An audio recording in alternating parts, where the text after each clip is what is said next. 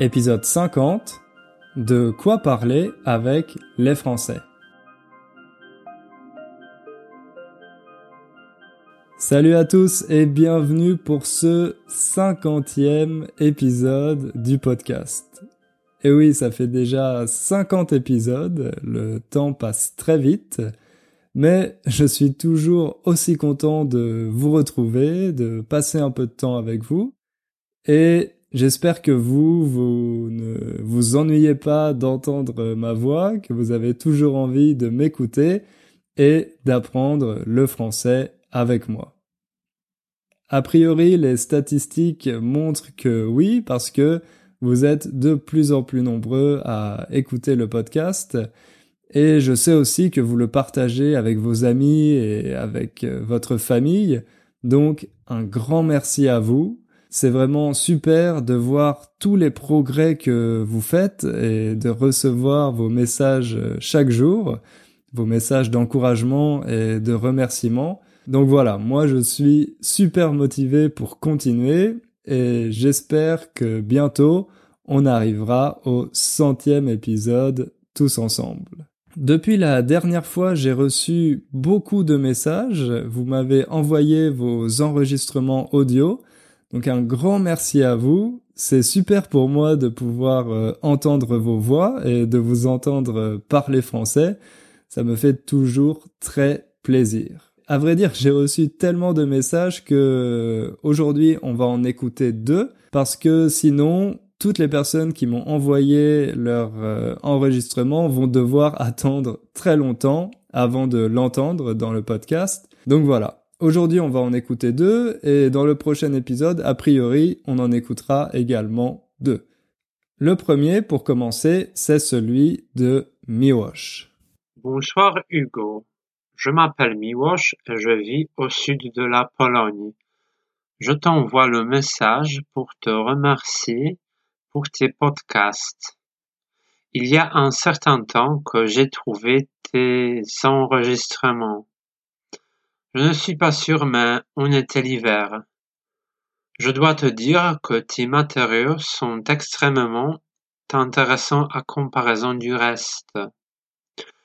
J'ai commencé à apprendre le français en, en 2012, mais au début, la prononciation me semblait un peu trop difficile. À cause de ça, j'ai décidé de la découvrir totalement devant moi. Après beaucoup de travail passé sur la lecture des règles phonétiques et sur les exercices oraux, je me suis fait la prononciation presque hyper correcte. Et il y a un problème parce que j'ai du mal avec m'exprimer oralement couramment. Je dois faire tous les accords à la tête, prendre soin des sons que je vois dans l'esprit à la forme des lettres et construire une phrase avec un accent convenable. Ton d'opération très compliqué. Alors je vais donner un avertissement léger mais important à tous les apprentis du, du français qui l'étudient eux-mêmes pour qu'ils ne remettent pas les exercices pratiques de conversation à plus tard. C'est un aspect puissant de langue que l'on ne peut pas omettre. C'est la raison pour laquelle j'ai dû trouver un podcast de français. Et c'est la manière à laquelle je suis venu te dire un grand merci. J'espère que tes projets réussissent. Bonne nuit Miłosz.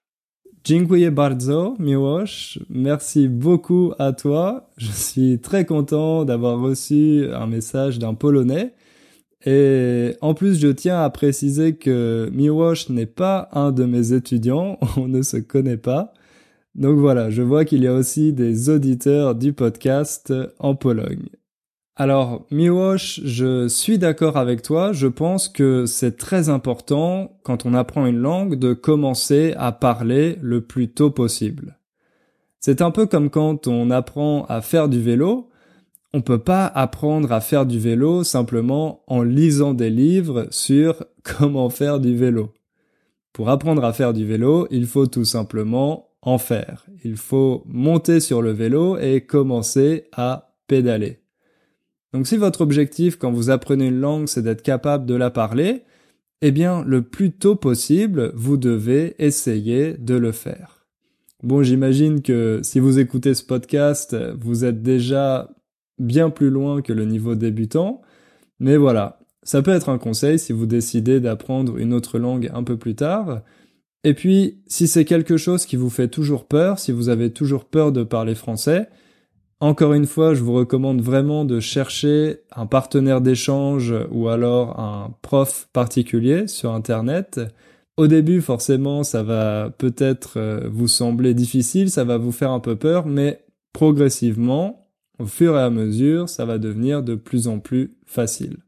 Et puis, si vous êtes avec un prof particulier ou un partenaire d'échange, cette personne sait que vous êtes en train d'apprendre et que vous allez faire des erreurs, que c'est complètement normal, donc il n'y a pas de stress à avoir. Quand on apprend une nouvelle langue, c'est normal de faire des erreurs, on a besoin de temps et de pratique pour pouvoir progresser. Maintenant, on va passer à notre sujet du jour. D'ailleurs, c'est un sujet qui m'a été suggéré par une autre auditrice du podcast qui s'appelle Anne. Anne est vietnamienne et elle vit à Lyon avec son mari et sa fille depuis quelques mois. Ah oui, d'ailleurs, j'en profite pour vous dire, quand on a une nationalité, on peut l'utiliser directement avec un article pour parler d'une personne. C'est-à-dire que, au lieu de dire une femme vietnamienne, on peut dire tout simplement une vietnamienne en mettant une majuscule au début du mot. Donc une vietnamienne avec un V majuscule. Je sais que pour les anglophones c'est quelque chose qui n'est pas très naturel, mais pour les francophones c'est plus naturel de dire une vietnamienne que de dire une femme vietnamienne. C'est pareil, vous pouvez dire une française, un français, une américaine, un américain, un australien, une australienne, etc., etc. Voilà, c'est juste une petite précision. Et maintenant, je vais vous lire un passage de l'email qu'Anne m'a envoyé. Bonjour Hugo. Je me permets de vous écrire pour vous demander une faveur. Est-ce que vous pouvez faire un podcast pour expliquer comment faire la conversation à des Français? Pour les gens qui arrivent en France comme moi, c'est difficile de savoir euh, quelles choses on peut demander et lesquelles sont interdites. Je voudrais savoir quelles questions je peux poser quand je rencontre une nouvelle personne et de quel sujet je peux parler. Merci Anne pour ta question. Je pense que c'est un sujet très intéressant et je vais essayer de le traiter aujourd'hui. D'abord, on va voir pourquoi la conversation est considérée comme un art en France, pourquoi on parle de l'art de la conversation, et puis ensuite on verra plus concrètement quelles sont les situations dans lesquelles vous pouvez engager la conversation avec des Français, et puis je vous donnerai quelques exemples de questions que vous pouvez poser si vous êtes par exemple à un dîner avec des Français pour avoir une discussion intéressante. Vous êtes prêts? Alors on commence.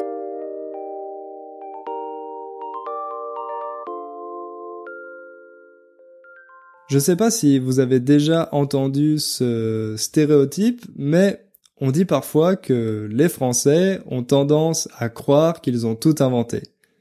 Ils croient qu'ils ont inventé la démocratie, les droits de l'homme, hmm, la mode, les parfums, etc., etc. Évidemment, c'est assez exagéré, mais si on continue dans cette caricature, on pourrait dire que les Français ont inventé la conversation.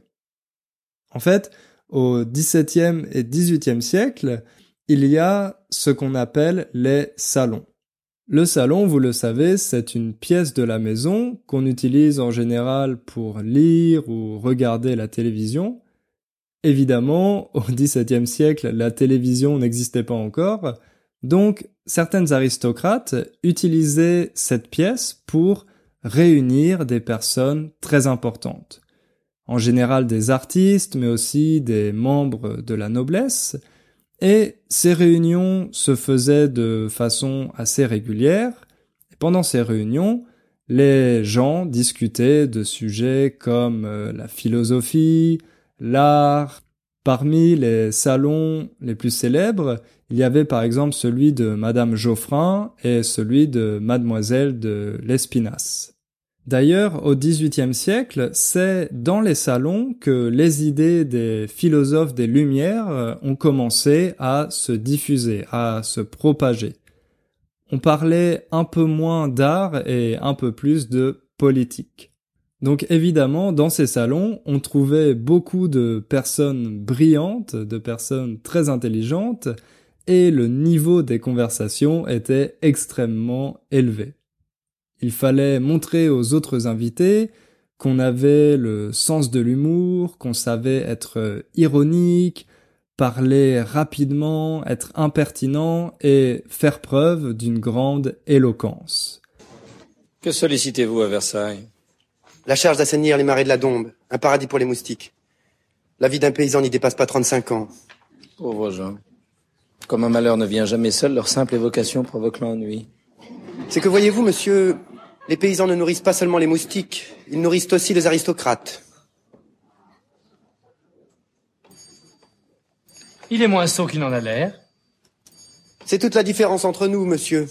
Sa Majesté la Reine Finalement, la conversation dans ces salons, c'était plutôt un jeu. Il fallait obtenir l'admiration du public, il fallait provoquer et tout faire pour ne pas être ennuyeux. Surtout, il était essentiel d'avoir une opinion sur tout et de ne jamais dire je ne sais pas. Ça, c'est quelque chose qu'on trouve toujours en France aujourd'hui. En France, on a peur de dire je ne sais pas. Quand on parle d'un film ou d'une série ou de n'importe quoi, il est très important d'avoir une opinion. Et quand justement on n'a pas vu le film en question ni la série, la façon la plus simple de se tirer de cette situation, c'est simplement de le dénigrer. De dire que ce film est nul ou alors que vous détestez ce réalisateur. Si vous faites ça, c'est un moyen pour vous de sauver la face. Sauver la face, c'est une expression pour dire qu'on garde notre euh, image vis-à-vis des autres. Et l'autre héritage qui nous vient de ces salons, c'est que dans une conversation, les Français ne cherchent pas le compromis. Ils cherchent à avoir raison. C'est ça pour eux qui est le plus important. Montrer aux autres qu'on a raison. Je sais qu'au contraire, dans certaines cultures, chez les Américains, chez les Canadiens et chez les Britanniques également, la conversation, c'est l'occasion de trouver des points communs, de faire des compromis pour passer un moment agréable. C'est pour ça que ça peut sembler bizarre aux étrangers et un peu mal poli quand le débat commence à être un peu animé. Mais il faut savoir que pour les Français, c'est quelque chose de parfaitement normal. Les Français adorent débattre, échanger des idées et essayer de convaincre les autres. Pour les Français, c'est simplement une forme de jeu, d'échange et de socialisation. Évidemment, il ne faut pas imaginer que toutes les conversations entre Français traitent de d'art, de philosophie et de sujets très sérieux et qu'il faut être un intellectuel pour pouvoir y participer. Dans la vie quotidienne, les Français ont différents types de conversations et celles que j'ai mentionnées jusqu'ici, ce sont plutôt les conversations qu'on a avec des amis, à un dîner, après quelques verres de vin, parce que, voilà, comme je vous l'ai dit, ça fait partie d'une forme de jeu et de rituel auquel les Français aiment se livrer. Au contraire, euh, dans la vie quotidienne, les Français n'ont pas toujours envie de se lancer dans des longues conversations philosophiques. Par exemple, dans les grandes villes, il faut savoir que les habitants sont très sollicités. Il y a par exemple des touristes qui viennent demander leur chemin, ou alors des personnes qui ont besoin d'argent ou d'un service. Donc, comme les habitants sont très pressés parce qu'ils vont au travail ou qu'ils vont faire les courses, qu'ils ont beaucoup de choses à faire, qu'ils sont peut-être un peu stressés, souvent ils ne veulent pas commencer les conversations. On peut dire qu'ils sont assez fermés parce qu'ils en ont assez d'être sollicités en permanence. Et c'est vraiment difficile d'engager la conversation avec quelqu'un dans la rue. Au contraire, moi, quand j'étais à New York, j'étais assez surpris de me faire aborder régulièrement dans la rue. Quasiment à chaque fois que je sortais pour euh, aller visiter quelque chose ou faire des courses, il y avait au moins une personne qui venait me parler. Et en tant que français, c'était quelque chose de très bizarre, j'étais pas du tout habitué à ça, parce que c'est vrai que quand quelqu'un vient nous parler dans la rue en France, c'est souvent pour nous demander quelque chose. Alors que à New York, c'était simplement des personnes qui voulaient discuter pendant quelques minutes. Au final, j'ai trouvé que c'était quelque chose de vraiment sympa, mais au début, c'était assez surprenant. Mais même dans les grandes villes, si on veut être poli, on essaye de dire bonjour, au moins aux personnes qu'on croise régulièrement, mais aussi aux commerçants, c'est-à-dire aux personnes qui ont des magasins, et puis à vos voisins, aux personnes qui habitent dans le même bâtiment que vous. Bref, si ce sont des personnes que vous avez l'habitude de voir régulièrement, c'est normal de leur dire bonjour. Mais par contre, on ne leur demande pas comment ça va. Cette question, ça va ou comment ça va, on la réserve plutôt aux personnes qu'on connaît vraiment, que ce soit nos amis ou nos collègues au travail, éventuellement, mais pas aux personnes que vous croisez dans la rue. De la même manière, dans les transports, par exemple dans le train, le métro ou l'avion, là aussi c'est assez rare d'engager la conversation avec les personnes qui sont assises à côté de nous. Je sais que pour les Américains, c'est quelque chose qui est assez normal, mais pas pour les Français. J'ai parlé de ça avec une de mes élèves américaines qui m'a dit quelque chose de très intéressant. Elle m'a dit que pour les Américains, comme ils savent qu'ils ne vont jamais revoir la personne à côté de laquelle ils sont assis dans l'avion, c'est complètement normal de commencer à parler et même à raconter des choses assez personnelles parce qu'ils savent que ça n'aura pas de conséquences. Au contraire, les Français ne vont pas commencer à raconter des choses personnelles à une personne qu'ils ne connaissent pas, même s'ils savent qu'ils ne vont jamais la revoir. Avant de parler de ces choses, ils ont besoin d'être en confiance, ils ont besoin de faire confiance à cette personne, et ça, ça demande du temps. Donc ça ne veut pas dire que les Français sont froids ou distants, ça veut simplement dire qu'ils euh, construisent leur amitié d'une façon un peu différente. Et également qu'il y a des sujets qui sont considérés comme euh, personnels pour les Français qui ne le sont pas dans d'autres cultures. Mais ça, on va en parler juste après. Donc c'est vrai que si vous êtes comme Anne et que vous habitez en France euh, sans peut-être travailler ni faire d'études, ça peut être difficile d'avoir des situations dans lesquelles vous pouvez engager la conversation avec des Français. Les situations sont assez limitées. Parce que la majorité des gens ont déjà leurs amis, leurs cercles, leurs proches, et ils n'ont pas forcément le temps pour faire la rencontre de nouvelles personnes. Un conseil que je peux vous donner, c'est de chercher des activités dans lesquelles vous allez être en contact avec d'autres Français. Ça peut être par exemple du sport, ça c'est une très bonne façon de rencontrer des gens. Bref, pour finir cette partie sur la situation, je veux vous dire que si vous voulez devenir ami avec des Français et être capable d'avoir des conversations plus profondes avec eux, eh bien, il faut vous laisser du temps. Il ne faut pas être trop pressé.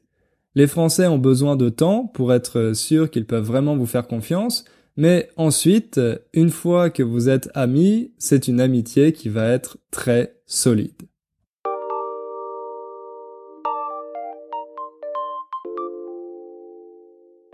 Pour finir, on va parler des différents sujets de conversation.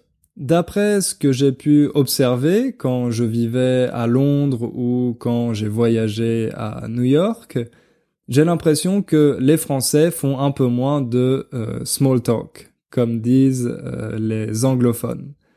D'ailleurs, on n'a pas de bonne traduction pour ça en français. On dit des conversations informelles, des petites conversations, ou quand vous parlez de la météo, on dit parler de la pluie et du beau temps. Donc ça, c'est quelque chose que les Français font un peu moins, en général, sauf par exemple au travail. Si vous êtes au travail et que vous ne connaissez pas bien vos collègues, ça peut être assez normal de parler de votre week-end, de poser quelques questions quand vous êtes à la machine à café, mais encore une fois, c'est pas quelque chose qu'on fait quand on est dans la rue ou quand on fait nos courses au supermarché. Ensuite, concernant les sujets tabous, eh bien, c'est un peu comme dans toutes les cultures, je dirais. Quand c'est la première fois que vous parlez à une personne, il y a des sujets qu'il faut éviter, par exemple la politique, la religion ou l'argent. Ça ne veut pas dire qu'on ne parle pas du tout de ces sujets en France, mais on en parle plutôt avec les personnes qu'on connaît bien, avec nos amis ou notre famille. Et je connais même des familles dans lesquelles on évite de parler de politique parce que ça provoque toujours beaucoup de disputes euh, au repas. D'ailleurs, c'est intéressant parce qu'il y a un cliché en France. On pense que une des premières questions que posent les Américains, c'est How much do you make? Combien d'argent tu gagnes? En France, on croit que pour les Américains, c'est complètement normal de poser cette question, que c'est une des premières questions qu'ils posent, alors qu'en fait, beaucoup de mes élèves m'ont dit que c'était complètement faux, que cette question est indiscrète et assez mal polie aux États-Unis, et évidemment, elle l'est aussi en France. Ensuite, l'autre sujet qui peut être un peu sensible, c'est la famille. En fait, ça dépend complètement des personnes. En France, il faut éviter de poser des questions trop personnelles. Il faut attendre qu'elle vous dise, par exemple, j'ai deux enfants, ou alors qu'elle vous parle de sa femme et de son mari. Et si vous faites ça, c'est plus prudent que de poser vous-même la question, que de demander si elle est mariée et si elle a des enfants c'est assez rare, quand on ne connaît pas bien la personne, de montrer des photos de sa famille et d'entrer vraiment dans les détails. En général, pour les Français, la famille, c'est quelque chose d'assez personnel et on n'en parle pas nécessairement avec des inconnus. Maintenant, imaginez que vous êtes à un dîner organisé par votre amie française Caroline. Vous ne connaissez pas la personne qui est assise à côté de vous et vous cherchez un sujet pour entamer la conversation. Ça veut dire pour lancer la conversation. Vous pouvez par exemple lui demander Et vous vous connaissez d'où avec Caroline? Comme ça, elle va vous raconter quelle est la nature de leur relation, elle va peut-être euh, vous raconter quelques histoires, euh, si elles travaillent ensemble, comment elles se sont rencontrées, etc. Bref, ça donne l'occasion de parler de choses qui ne sont pas trop personnelles avec votre voisin ou votre voisine de table.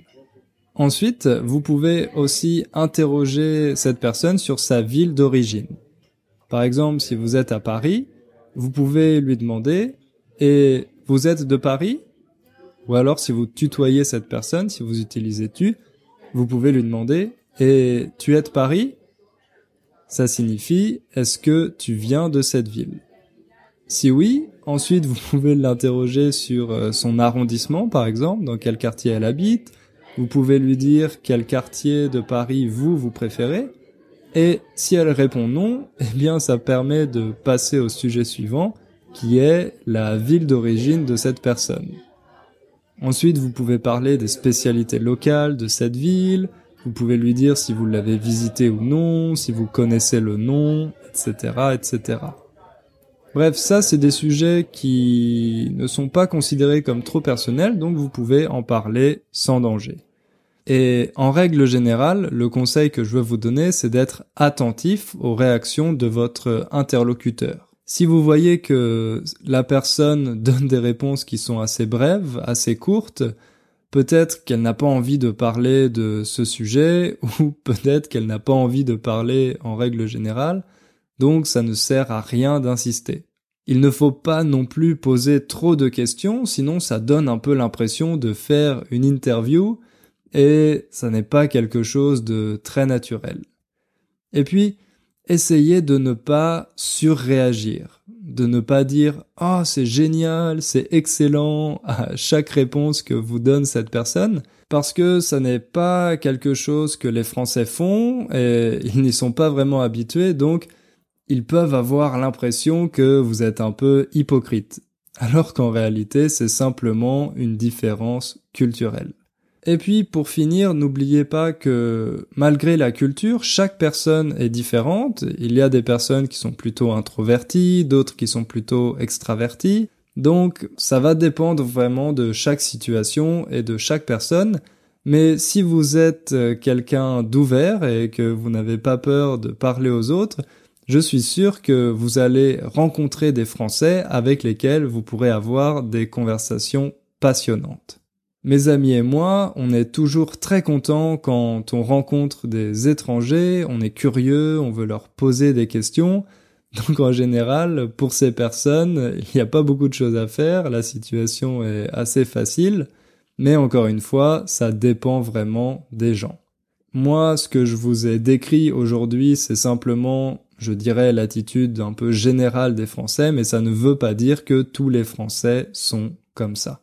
Donc soyez ouverts d'esprit, allez vers les autres euh, et soyez attentifs aux signaux qu'ils vous envoient, à leurs réactions, et je suis sûr que tout va très bien se passer pour vous.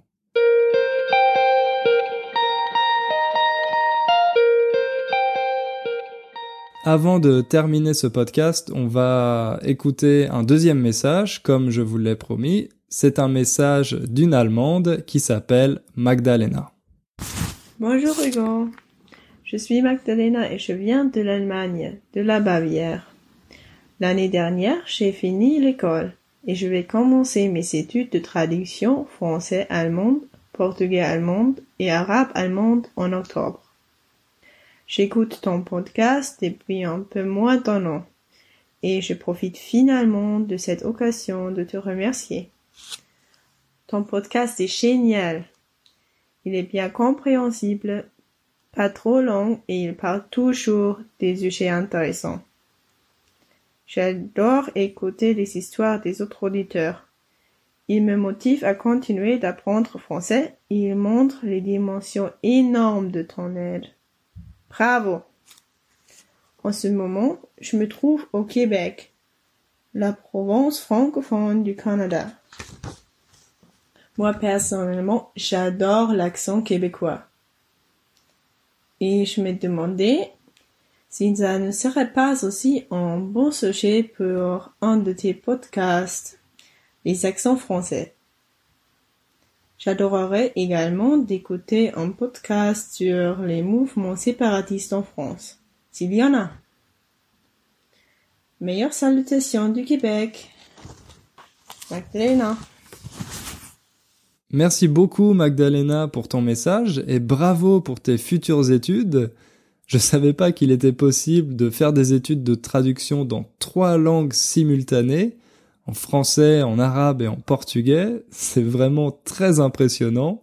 Et je trouve que c'est une très bonne idée de faire un épisode sur les accents français. Je vais essayer de trouver une façon assez euh, interactive de le faire avec peut-être des extraits de différentes vidéos, donc je vais avoir besoin d'un peu de temps pour le préparer.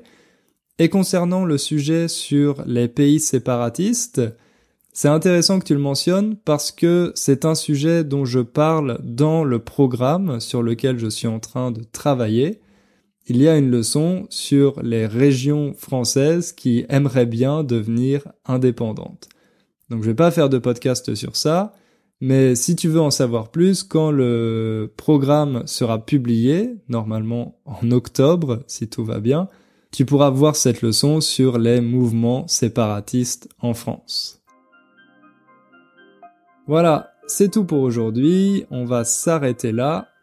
Encore une fois, merci à tous de m'avoir écouté, merci pour vos messages, pour vos enregistrements, pour les évaluations que vous me laissez sur iTunes et sur Facebook. Je trouve qu'on a vraiment une communauté géniale autour de ce podcast. Je suis très content de voir votre motivation et vos progrès. Je suis vraiment impressionné par tout ce que vous faites. Donc continuez vos efforts et n'oubliez pas de faire un peu de français tous les jours. À bientôt!